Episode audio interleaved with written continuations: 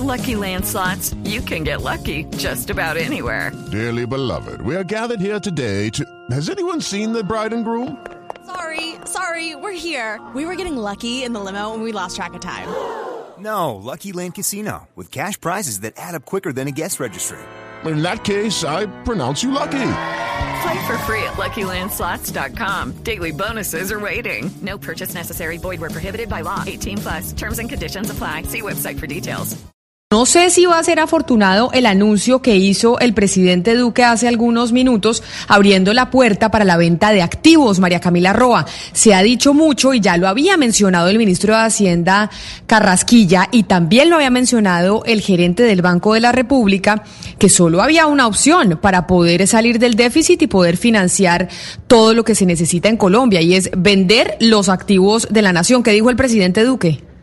Camila, buenas, buenos días. Pues el presidente está participando en este momento en el Congreso Nacional de Exportadores de la Asociación Nacional de Comercio Exterior de Analdex, donde aseguró que el país tiene que mirar acelerado de crecimiento, como usted lo menciona, y más ahora en momentos de pandemia, y que esto incluye considerar la venta de activos del Estado de manera inteligente, sustituirlos por generadores de riqueza para que el país avance. Aseguró que es falso que el gobierno vaya a salir a vender estos activos de manera apresurada, pero que se puede hacer de manera precisa e inteligente. Escuchemos al presidente. Elemento que yo también quiero eh, poner sobre la, sobre la marcha, porque muchas personas dicen, es que van a seguir a vender todos los activos. No, no. Lucky Land Casino, asking people what's the weirdest place you've gotten lucky. Lucky? In line at the deli, I guess? Aha, in my dentist's office.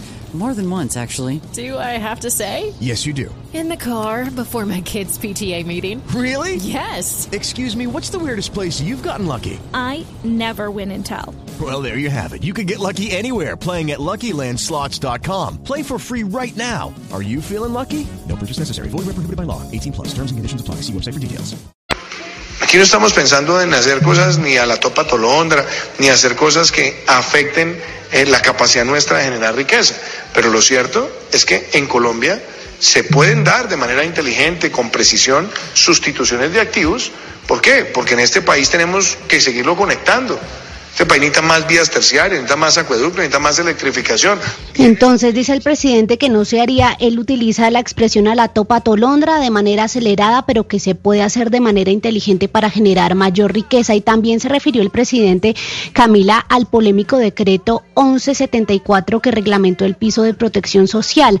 Aseguró el presidente que muchos están diciendo que se trata de una reforma laboral, una afectación al empleo y que no es ni lo uno ni lo otro, sino que se trata de la corrección a una desigualdad muy grande que tiene el país por cuenta de que uno de cada cuatro mayores de 65 años tiene protección para la vejez precisamente por la informalidad y porque muchos ganan por debajo de un salario mínimo.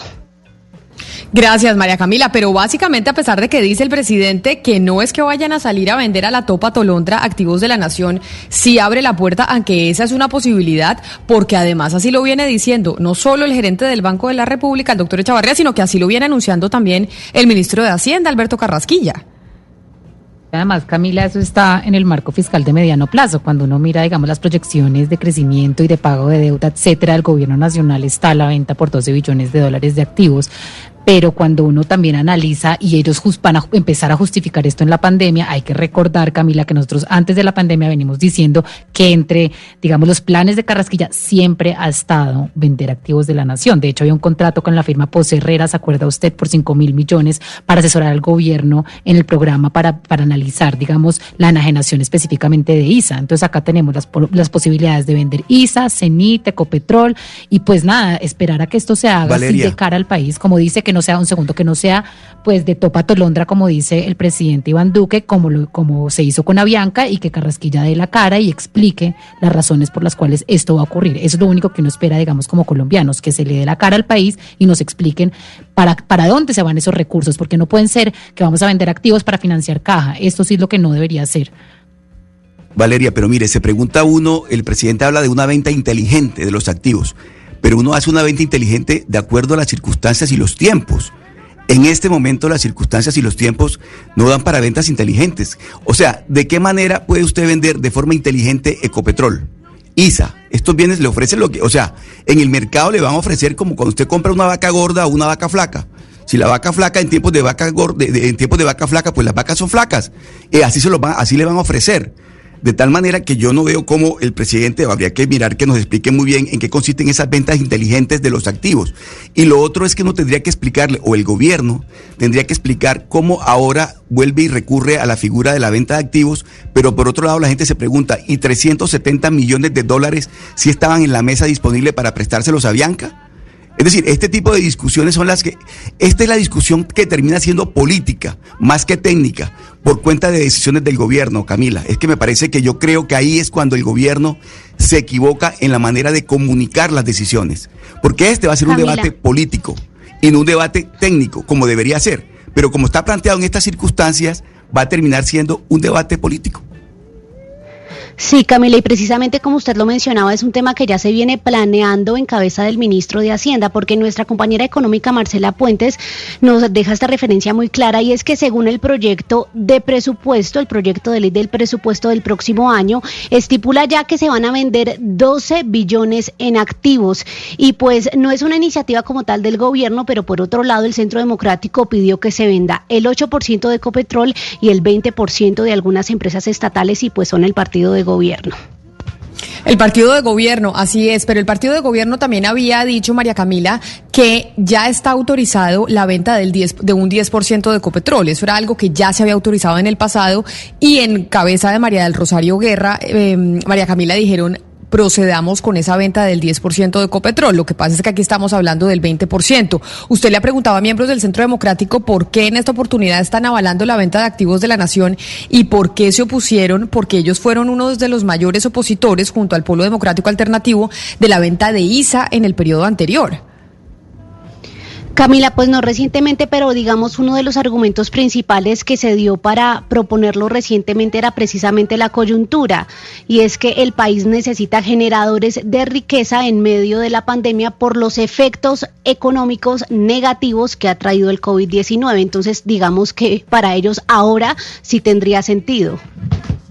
Pero además, Camila, es que hay que recordar que en la venta de Isagen fue Iván Duque el que más se opuso, ni siquiera el partido de gobierno, ni siquiera el Centro Democrático, fue el mismo Iván Duque con ponencia diciendo que cómo era posible que se fueran a utilizar los recursos de la nación para eh, invertir y para financiar el gobierno del presidente Juan Manuel Santos. Y ahora entonces, pues sí hay que explicarle al país por qué cambiaron de parecer, qué es lo que está pasando, por qué esto venía antes de la pandemia, qué los hizo cambiar, digamos, de, de posición de una manera tan drástica. Y también lo que yo le digo, Camila, ¿en qué se va a usar la plata? Porque muy diferente la plata que se usó de, de Isagen para, como nos explicaba la ministra acá, financiar eh, las, todo lo que ha sido las 4G y esto qué se va a hacer, si se va a, usar para, para pagar, para caja, porque esto es otra cosa muy distinta. Esto es como pues vender la nevera para comprar el mercado.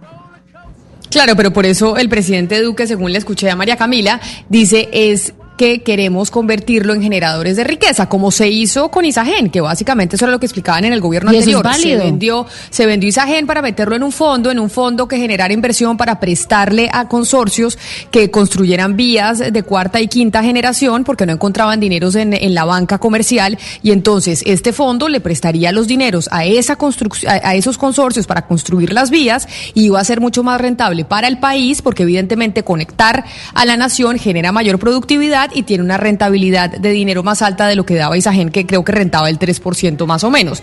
Esa fue la explicación que nos dieron en el gobierno anterior. ¿Será que va a ser esta misma explicación la que nos van a dar en este gobierno? Que es preferible vender algunos activos de la nación para tener una mayor rentabilidad, pero eso sí es como el riesgo, Valeria. Eso es como, yo siempre lo comparo con uno cuando tiene una casa.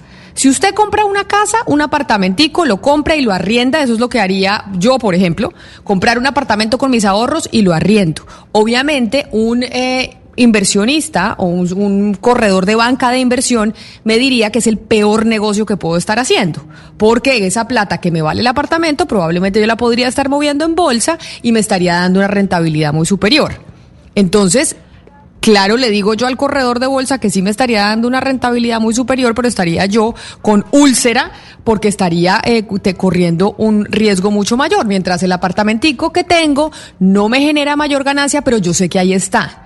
Esa es, Es la comparación que siempre se hace, siempre se hace con la venta de las joyas de la abuela, que son Ecopetrol, que son ISA y los activos que tenga la nación. ¿Queremos un bien seguro, que tal vez no es tan rentable, o nos vamos con un riesgo mayor y duplicamos la rentabilidad? Esa es la gran pregunta. Y las privatizaciones no son una mala idea siempre que estén fundamentadas y haya un análisis técnico detrás y sustentado y se hagan de cara al país y se mire además si se puede salir de activos que no son muy productivos para obtener recursos para hacer inversiones estratégicas y que digamos terminen beneficiando al país y eso es lo que el país quiere ver y poder conversar y poder digamos tomar la decisión en conjunto y de una forma cohesionada. Lo que no puede pasar es que esto se haga como se hizo lo de Avianca como se vienen haciendo las cosas en esta pandemia, que es que nos levantamos con la noticia, el ministro Carrasquilla no sale, no explica absolutamente nada y se va a salir de un activo estratégico que es Ecopetrol, que además es la joya de la corona y que se tiene que explicar entonces esa plata para dónde va y qué se va a hacer con ella para que sea una venta estratégica, si no esa plática se perdió.